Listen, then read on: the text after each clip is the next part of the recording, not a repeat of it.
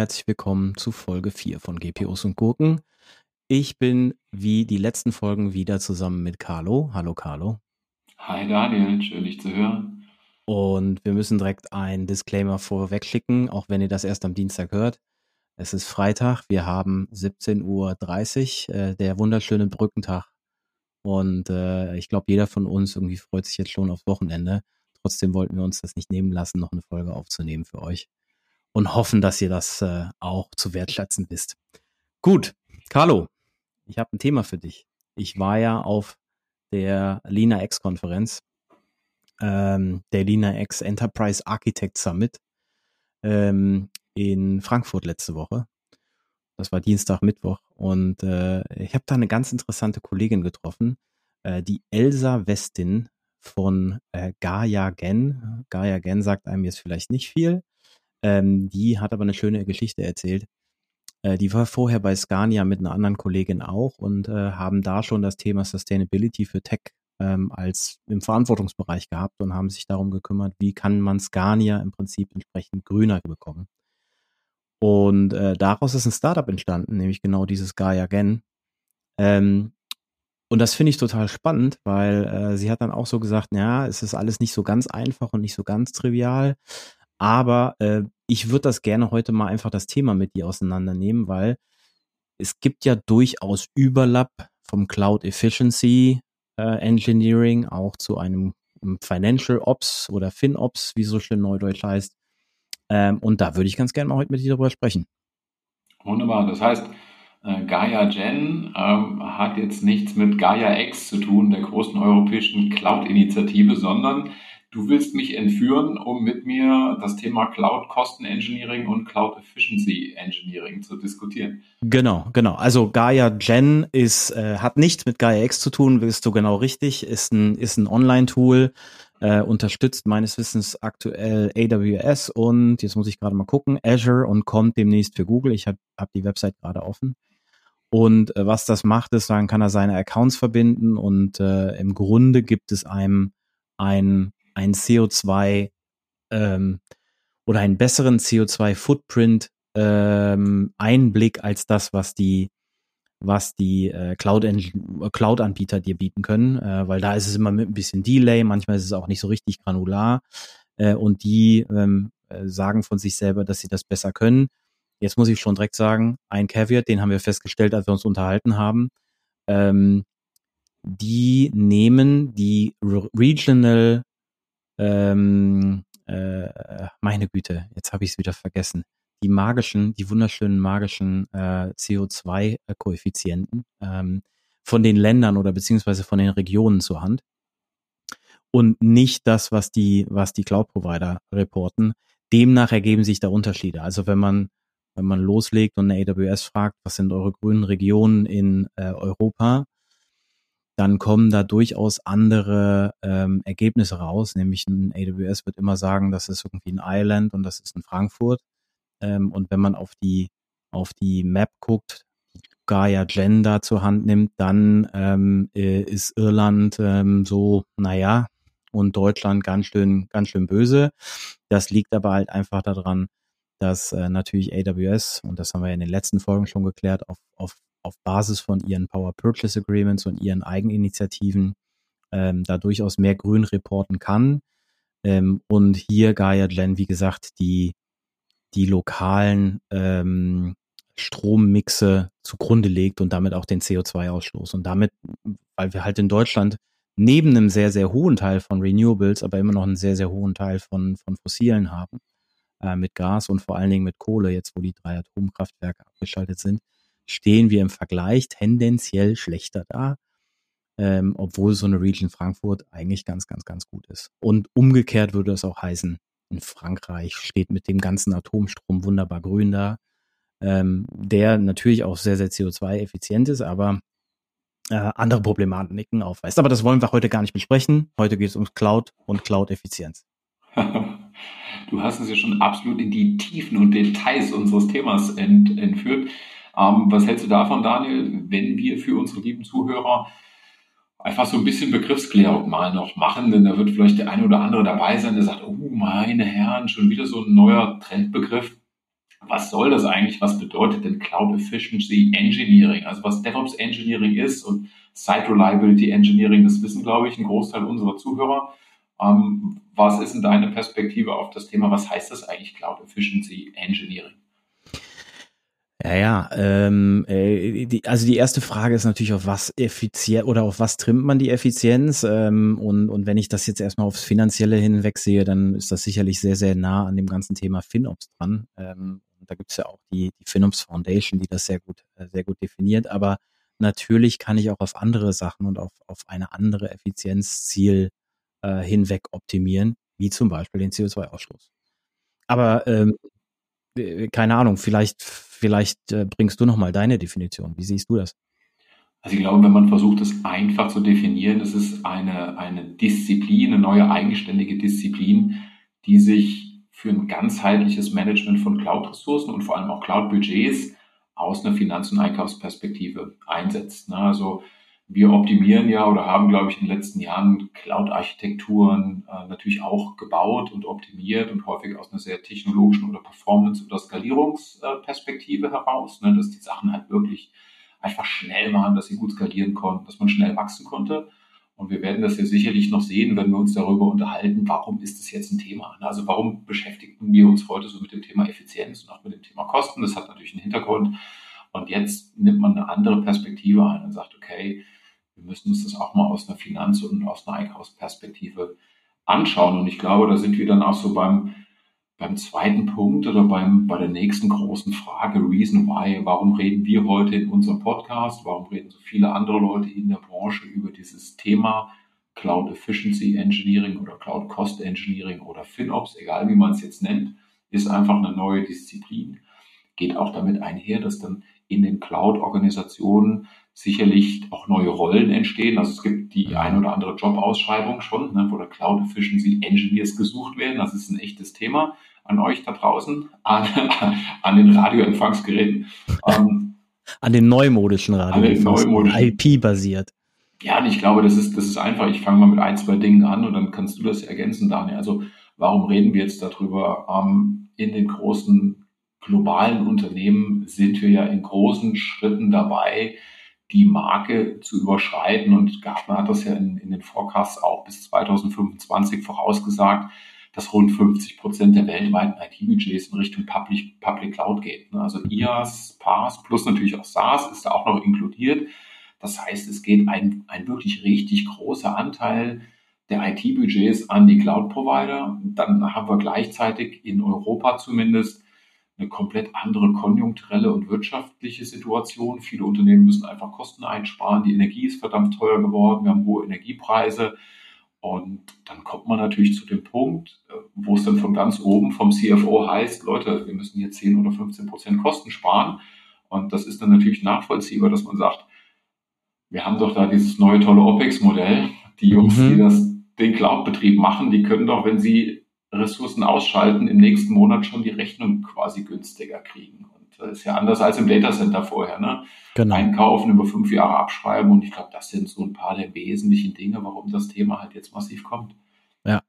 Ja, und äh, das ist auch bei uns, äh, äh, wie gesagt, ich wollte ja gar nicht so sehr über unseren Arbeitgeber oder über meinen Arbeitgeber reden, aber ähm, das ist bei uns auch nicht anders. Ähm, und, und ich kann dir sagen, wir sind definitiv jenseits der 50 Prozent jetzt nicht IT-Budget, aber von dem, was wir so durchaus für irgendwelche Hosting-Sachen ausgeben, jenseits der 50 Prozent unserer Applikationen sind, sind schon in der Cloud. Äh, oder sagen wir mal, sehr, sehr weit jenseits der 50.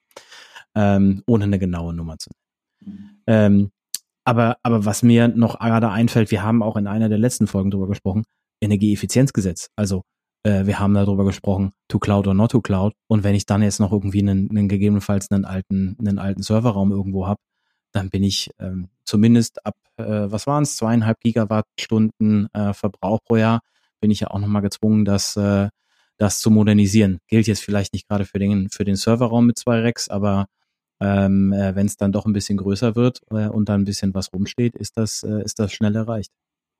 Absolut. Und wir müssen vielleicht auch darüber reden. Ich glaube, diese ganz konkrete Situation, dass viele Unternehmen derzeit dabei sind, einfach ähm, sich resilienter aufzustellen und auch auf die Kosten stärker zu gucken. Ähm, das, das führt uns dann auch zu so einem zweiten Punkt, den wir jetzt aus einer Analystenperspektive auch ausgemacht haben. Also ich denke, es gibt einen Paradigmenwechsel generell im, im IT-Betrieb und, und ich würde mal sagen, generell in der Corporate IT ein Stück weit. Und ich würde es jetzt mal überschreiben von Primat der Agilität hin zum Primat der Effizienz, ne? auch aus mhm. teilweise den genannten äh, Gründen. Wir haben jetzt zehn Jahre digitale Transformation hinter uns. Ähm, die Unternehmen Manche auch im Galopp-Tempo in den letzten drei Jahren? Oder auch in den letzten drei Jahren, absolut. Ne, so im, im, im Turbo die Digitalisierung hingelegt, ganz viel ausprobiert, viele neue Initiativen gestartet, ganz viele neue Apps und Solutions, Geschäftsmodelle, Plattformen gebaut, hochgezogen. Ähm, die CDOs haben richtig Druck gemacht und natürlich die Geschwindigkeit hochgehalten. Die, die Business Units wollten halt schnell Features und neue Lösungen haben und dann hat man natürlich auch genug Kohle gehabt, einfach für den Cloud-Betrieb. Wer hat denn genau nachgerechnet, ob bei einem neuen nee. 5 Millionen Projekt irgendwie, ne, was da an Infrastruktur hinten rausgegangen ist. Und das ändert sich jetzt natürlich. Das heißt, jetzt wird stärker geguckt und das ist ja auch nachvollziehbar, wenn man sagt, viele Unternehmen haben jetzt irgendwie fünf, acht Jahre Cloud-Transformation hinter sich. Da galt es natürlich erst erstmal die Initiierung dieses Prozesses in Gang zu, äh, ja. zu kriegen. Ne? Dass du sagst, du hast es jetzt schon gut gesagt, das ist bei euch und das ist ja bei den großen anderen DAX-Konzernen nicht anders die ersten 10, die ersten 20 Prozent Business-Applikationen ne, zu modernisieren, in die Cloud zu bringen oder einfach nur rüber zu migrieren, Lift and Shift zu machen. Mhm. Aber wenn du dann jenseits der 30, 40, 50 Prozent deiner Applikation bist, dann muss man sich natürlich in der Folge einfach die Frage stellen und sagen, okay, wir haben einen Großteil des ganzen Zeugs umgezogen, also der, der Umzug, die Umzugskisten gepackt und rübergefahren und jetzt müssen wir mal gucken, dass wir wo die, wo die Kisten jetzt drüben stehen bei AWS was, und Microsoft. Was machen wir jetzt damit? Dass man es gescheit einräumt und nochmal ein bisschen ja, genau. hier, ne, das, ja, aber genau. das ist das, was halt jetzt sozusagen beginnt. Ne? Aber, aber das ist, das ist das, was ich gerade sagen wollte. Also so, so mit, mit, mit vielen Unternehmen, mit denen ich mich unterhalte, jetzt auch äh, auf der Konferenz war wieder das Gleiche. Man merkt halt, wenn das, wenn das so eher ich will das jetzt gar nicht despektierlich sagen, aber, aber so der kleinere Mittelständler war, ähm, äh, oder vielleicht sogar auch manchmal die Hidden Champions, ne? Also so diese, diese klassischen 1000 Mitarbeiter, ein, ein, anderthalb, zwei Milliarden Euro Umsatz, äh, in ihrer, in ihrer Branche absoluter Weltmarktführer, ähm, aber technisch vielleicht gar nicht so wahnsinnig gut aufgestellt, ähm, äh, die dann, die dann so eine Cloud Journey von jetzt vielleicht drei Jahren oder vier Jahren oder fünf Jahren hinter sich haben die gucken da anders drauf als, ähm, als jetzt bei uns. Also ähm, wir sind jetzt, ich muss mal überlegen, massiv angefangen haben wir vor, ja, naja, massiv vor acht Jahren, so die ersten Gehversuche, würde ich sagen, sind so zehn Jahre her.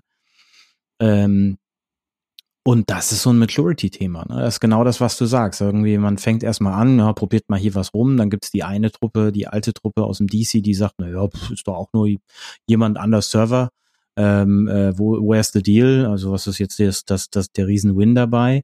Ähm, und dann gibt's aber auch irgendwie durchaus irgendwie die, die, äh, die Engineers, die da reinkommen, äh, Cloud Native verstehen und sagen, wie man es wie man's im Prinzip bauen muss, äh, damit man die Vorteile, äh, Vorteile nutzen kann. Aber selbst wenn ich so ein Lift and Shift mache, habe ich ja schon einen Vorteil. Selbst wenn ich nur ein Lift and Shift mache, habe ich natürlich irgendwie genau das, was wir, was wir die letzten paar Mal auch schon besprochen haben. Äh, ich kann von den Power Purchase Agreements partizipieren. Ich kann auch irgendwie mal eine Maschine irgendwie runterfahren. Ich muss mich nicht direkt binden. Diese CAPEX-OPEX-Umwandlung. Äh, alles da. Aber spannend. Äh, wirklich, wirklich spannendes Ding gerade. Ähm, ja, jetzt haben wir geklärt, was es ist, aber wir haben noch nicht drüber gesprochen, wie man es macht. Das stimmt. Ich wollte nur, nur einen, äh, einen Remark noch machen, warum vielleicht auch der eine oder andere in den Unternehmen, egal ob Mittelstand oder, oder jetzt auch Konzern, da noch nicht so dran gegangen ist. Ne? Ich glaube, einmal, also sozusagen dieses Potenzial zu heben, das ja da ist, ne? dass man wirklich sagt, okay, lass uns doch mal gucken, was wir da alles betreiben, wie können wir das besser machen, wie können wir das ein bisschen günstiger machen. Mhm. Was wir, glaube ich, auch nicht vergessen dürfen ist, also AWS, Microsoft und Google und auch die ein, zwei anderen großen, die es noch gibt, die haben ja so massiv investiert mit ihren ganzen Product Development und Engineering Teams, dass die Plattformen einfach so riesig groß geworden sind. Also wir sind ja wirklich jenseits der hunderten verschiedenen Dienste und Services. Und dann ist noch die Frage, ob du die ganzen einzelnen VMs irgendwie da so mitzählst. Das heißt, die Komplexität auf den Plattformen ist halt irre hoch.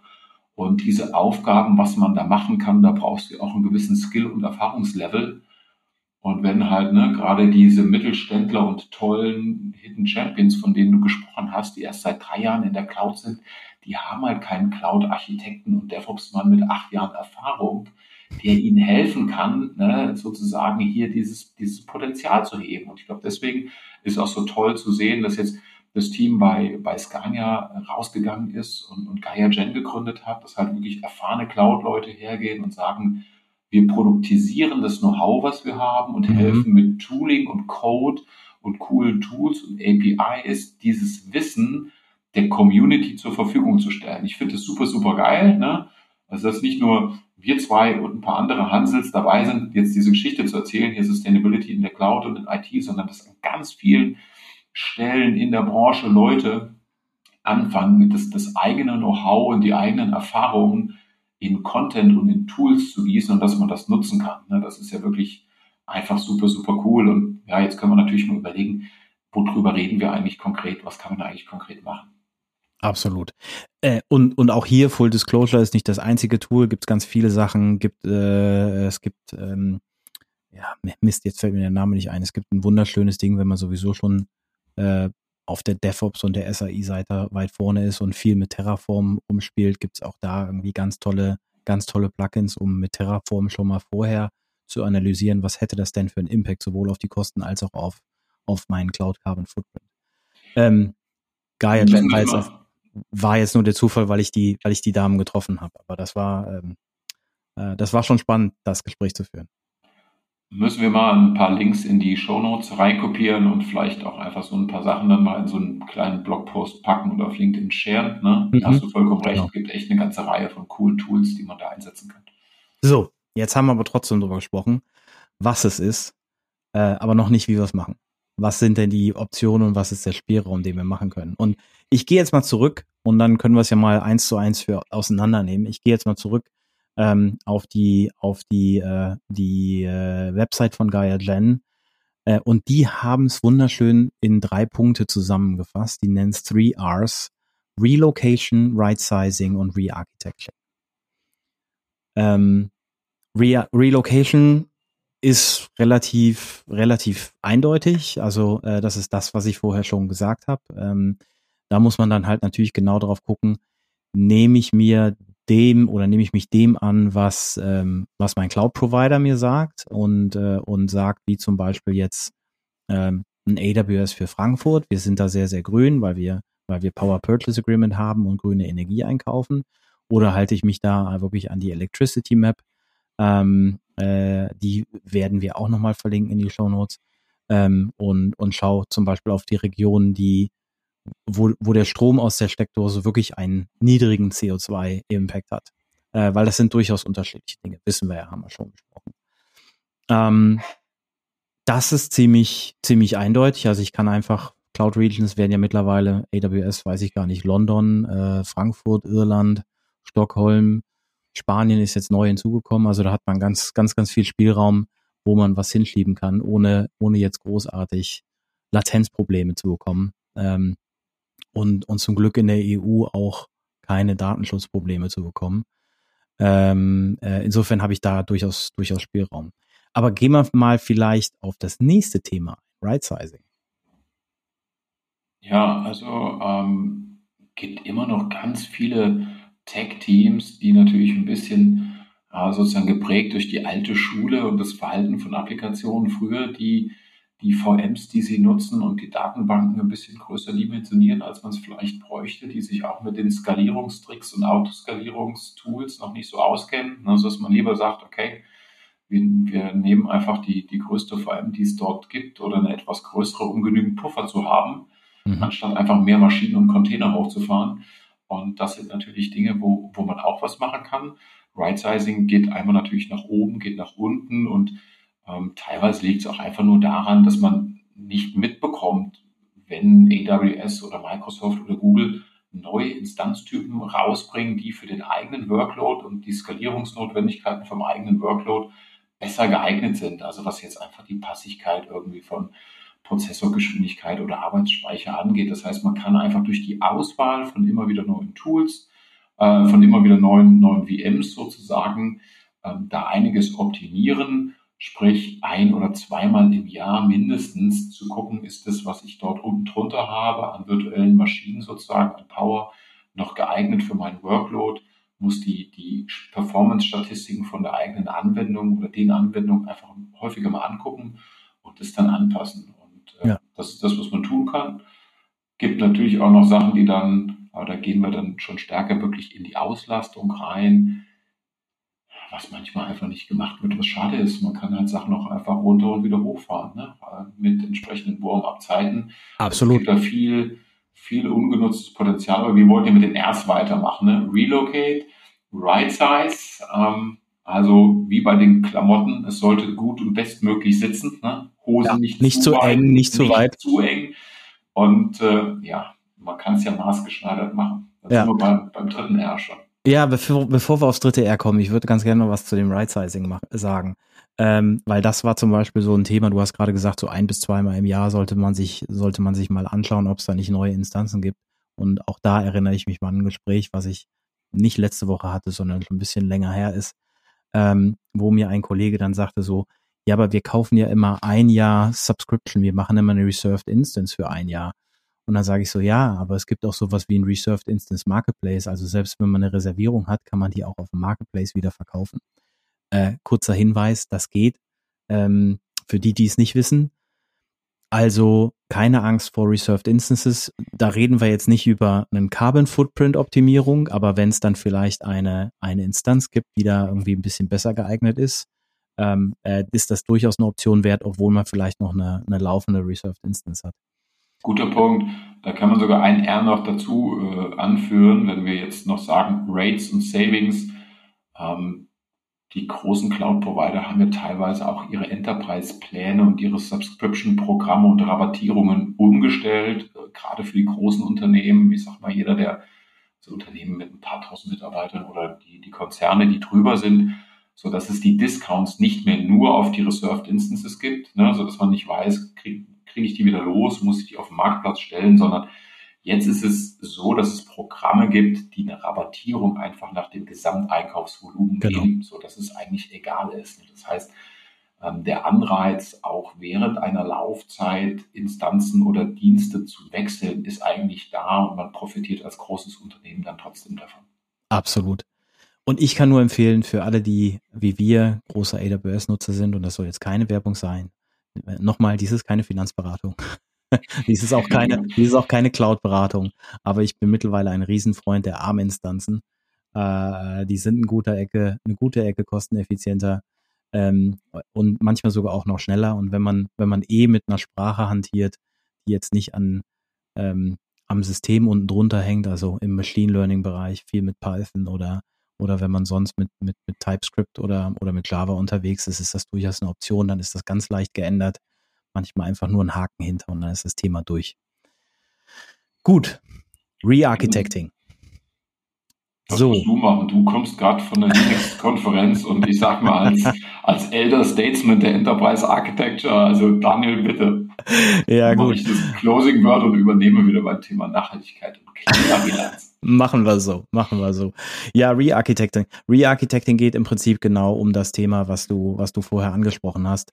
Ähm, äh, früher hat man halt viel relativ simpel Lift and Shift gemacht, hat einfach gesagt, dann schieben wir mal die die Maschine, die wir irgendwo anders haben, in die Cloud ähm, und hat dann bestenfalls noch ähm, äh, direkt ein, ein Right-Sizing vorgenommen und hat gesagt, irgendwie man, ähm, man verkleinert so, wie man es braucht oder wenn es jetzt eine Entwicklungsumgebung ist, fährt man sie dann am, am, Wochenende oder in der Nacht runter. Ähm, aber das ist ja nicht das, was man so schön Neudeutsch oder Neuenglisch Cloud Native nennt. Ähm, also nicht im Prinzip explizit für die Vorteile der Cloud gebaut oder gearchitekturiert. Ähm, und beim Re-Architecturing kann man im Prinzip genau auf diese Sachen eingehen. Also ähm, äh, wirklich auf Cloud Native Services eingehen, die man dann im Prinzip wie ein, ein, ja, ich will jetzt nicht sagen eine SaaS, sondern eher wie ein Pass, wo man nur die, die Ressourcen wirklich bezahlt, die man verbraucht. Ähm, allen voran AWS Lambda, Azure Functions, Google Functions, also so klassisches, klassisches Serverless. Und dann schreibe ich meinen Code so, dass der, dass der irgendwo hinterlegt ist und das ganze Handling von der Maschine unten drunter, das Scaling und so weiter übernimmt der, übernimmt der Cloud Provider für mich und ich habe damit nichts zu tun. Und wenn kein Traffic reinkommt, zahle ich nicht dafür. Ähm, und es trifft im Grunde auch nicht mein Footprint, was nicht ganz sauber ist, weil ähm, durchaus schon ähm, Code irgendwo im Speicher gehalten wird, dass er, dass er äh, recht schnell äh, auch anfahren kann, aber, aber der Overhead, den ich habe, wenn da, wenn da wenig Traffic kommt, ähm, äh, ist relativ gering. Das ist so, das ist so das, das eine Thema und das geht natürlich nicht nur für fürs reine Compute, äh, wie jetzt so Cloud Functions, sondern das kann man für Datenbanken machen, das kann man für ähm, äh, für Message Queues übernehmen, gibt Services, es gibt für äh, ja im, im Grunde für alles, selbst selbst Inferencing auf Machine Learning Modelle äh, wo ich vielleicht nochmal einen kleinen Footprint oder einen kleinen, äh, einen kleinen Fee bezahle für jede Stunde, wo das Modell irgendwo in einem Memory liegt ähm, und dann auch da einen Carbon Footprint natürlich habe. Äh, aber wirklich nur im Prinzip äh, abgerechnet wird äh, in beiderlei Hinsicht, ähm, äh, wenn eine Anfrage kommt oder wenn Arbeit zu tun ist. Und dann muss ich mich halt nicht darum kümmern, ähm, wirklich Idle-Maschinen runterzufahren, ähm, damit es mich nicht trifft ich würde mal sagen, das ist so das Wichtigste, wenn man, wenn man irgendwie über das Re-Architecturing spricht. Das hat in der Regel der Fälle auch noch einen, noch einen anderen Impact, nämlich, dass man, wenn man, also ich meine, wenn man sowieso schon vorher auf Microservices war und auf VMs gelaufen ist, dann äh, ist der Unterschied nicht mehr so wahnsinnig groß, aber wenn man so den klassischen Java-Monolithen, den Java Enterprise-Monolithen irgendwo laufen hatte, dann äh, ist das durchaus noch ein, noch ein Unterschied. Ja, dann haben wir die drei beziehungsweise vier Rs gut, gut durchgespielt. Jetzt könnten wir uns am Ende ganz kurz nochmal der, der Frage widmen, was für einen Beitrag haben wir denn jetzt mit dem Cloud Efficiency Engineering äh, geleistet? Einmal für die Company und B fürs Klima. Ne? Ähm, wenn wir jetzt mal sagen, was sind die Effekte, äh, die man erzielen kann? Wir haben jetzt kürzlich in gemeinsamen Projekten und Initiativen mit Kunden Kosteneinsparungen jenseits der 20, teilweise bis 30, 35 Prozent gefunden. Also der echten Subscription, der echten IT-Infrastruktur, Betriebskosten. Das ist natürlich wirklich eine Menge. Und man kann natürlich eine Sache sagen, die großen Cloud Data Center äh, von AWS, Azure, Google und auch den, den anderen, es sind ja eigentlich nur große Kraftwerke, wie wir wissen. Das heißt, jeder mhm. Dollar, jeder Euro, den ihr, äh, den Sie sparen können pro Monat, ist ein Äquivalent in weniger verbrauchter Energie. So ja. und insofern, das ist ein großes Energiesparexperiment, macht sich auf der IT-Rechnung sofort bemerkbar. Insofern kann man nur sagen, let's do it. 10, 20 Prozent kann man relativ einfach mit diesem Maßnahmenkatalog finden. Punkt Nummer zwei, das, was Daniel auch sagte, dadurch, dass der Anteil an erneuerbaren Energien bei den, bei den Hyperscalern tendenziell größer ist, immer größer wird und teilweise ja auch das Commitment besteht, in den kommenden Jahren auch auf physikalischer Ebene, nicht nur über Power Purchase Agreement, sondern quasi in echt sozusagen ähm, auf der Leitungsebene dafür zu sorgen, dass diese Rechenzentren komplett mit erneuerbarem Strom betrieben werden, macht man natürlich auch was für den Carbon-Fußabdruck. So, und jetzt ist immer dann noch so ein bisschen Hackmack, dass man gucken muss, wie man es rechnet, aber jeder CIO der gerade dabei ist, so ein Baselining zu machen und auch mal den Fußabdruck für seine eigene IT zu berechnen, der hat hier natürlich dann den, den schönen Nebeneffekt, dass sozusagen die weitere Cloud-Transformation und die Optimierung des Cloud-Betriebes jedes Jahr ihn dann irgendwie 10, 20, 30, 40 Prozent sozusagen beim Fußabdruck im, im Core-IT-Betrieb runterbringt. Ich glaube, das ist eine gute Sache. Das heißt, man hat fürs Budget was getan, ohne dass es einem bei der Qualität wehtut. Ich glaube, das ist ganz wichtig, ohne dass man irgendwo zu den Business Units gehen muss und sagen muss, wie wir es früher immer hatten, sorry, gerade keine Kapazitäten da im Data Center oder bei den Leuten. Ne? Das heißt, man ist in der Lage, das Service- und Innovationslevel relativ hoch zu halten, indem man ja. re-architectet und Sachen umzieht. Ich glaube, das ist die Riesenchance zu sagen, 20 Prozent off, keine Einbußen im Business und trotzdem was fürs Klima getan. Insofern ist es ein, eigentlich einer der No-Brainer und eine Sache, für die man sich auf jeden Fall Zeit lassen sollte. Ja, und du sagst es schon, äh, du sagtest das schon ganz, äh, ganz richtig. Also vor allen Dingen, wenn die Hyperscaler eins gut können, äh, ist es ja Capacity Management. Die machen seit 2006 im Grunde nichts anderes. Ähm, oder beziehungsweise manchmal sogar noch länger. Ähm, insofern muss man ja jetzt keine Angst davor haben, dass, äh, dass dann Hyperscaler, äh, weil er die Hardware da noch rumstehen hat, äh, das einfach weiter betreibt, obwohl man, obwohl jetzt denn die Nachfrage auf, auf äh, ja, globaler Ebene will ich jetzt nicht sagen, aber auf regionaler Ebene da nach unten geht. Und, und der zweite Vorteil, den ich halt sehe, ist, man kann ja auch viel, und das ist auch das, was durchaus ähm, äh, in, den, in den Empfehlungen drinstehen, in den Recommendations drinstehen, sei es ein Well-Architected Framework oder, oder äh, sonstige ähm, äh, Dokumentation, dann ist man ja auch durchaus von den Hyperscalern dazu angehalten, auszuprobieren, welche Instanztypen funktionieren denn für meinen Workload am besten. Und ähm, ich muss zugeben, ich hatte schon meinen einen oder anderen Aha-Moment, äh, wie viel neue Instanzen ähm, manchmal schon an Effizienz bringen. Ähm, ich hatte auch schon meinen Aha-Moment, als wir mal irgendwie durchgeguckt haben und ausgerechnet haben, muss ich jetzt dieses Inferencing von einem Machine Learning Modell auf einer GPU laufen lassen oder auf der CPU oder äh, wie es zum Beispiel auch bei, bei Azure weiß ich es gar nicht, aber bei Google und bei, bei AWS gibt es ja spezielle Machine Learning äh, ähm, äh, Prozessor Units, sogenannte TPUs, Tensor äh, Processor Units ähm, die dann nochmal effizienter sind und das äh, nochmal für einen Bruchteil, äh, Bruchteil können. Also das ist, äh, das ist auch, da ist man, wie gesagt, von den Cloud-Providern äh, angehalten, wird jeder, jeder Cloud-Architekt äh, von, den, von, den, von den Anbietern sagen, probiert durchaus irgendwie unterschiedliche Sachen aus und nehmt das, was am besten funktioniert. Und ein letzter Hinweis noch, äh, dass ihr seht, wir sind natürlich große Cloud-Freunde, aber auch immer mit, mit einem kritischen Auge gucken wir auf bestimmte Dinge. Eine Sache, die es gegeben hat, ähm, ist bei vielen vermutlich äh, aufgefallen und ist, glaube ich, auch so ein Paradigmenwechsel, den wir sehen in den letzten 10, 15 Jahren. Es hat bisher immer nur Preisreduktionen gegeben in der Cloud.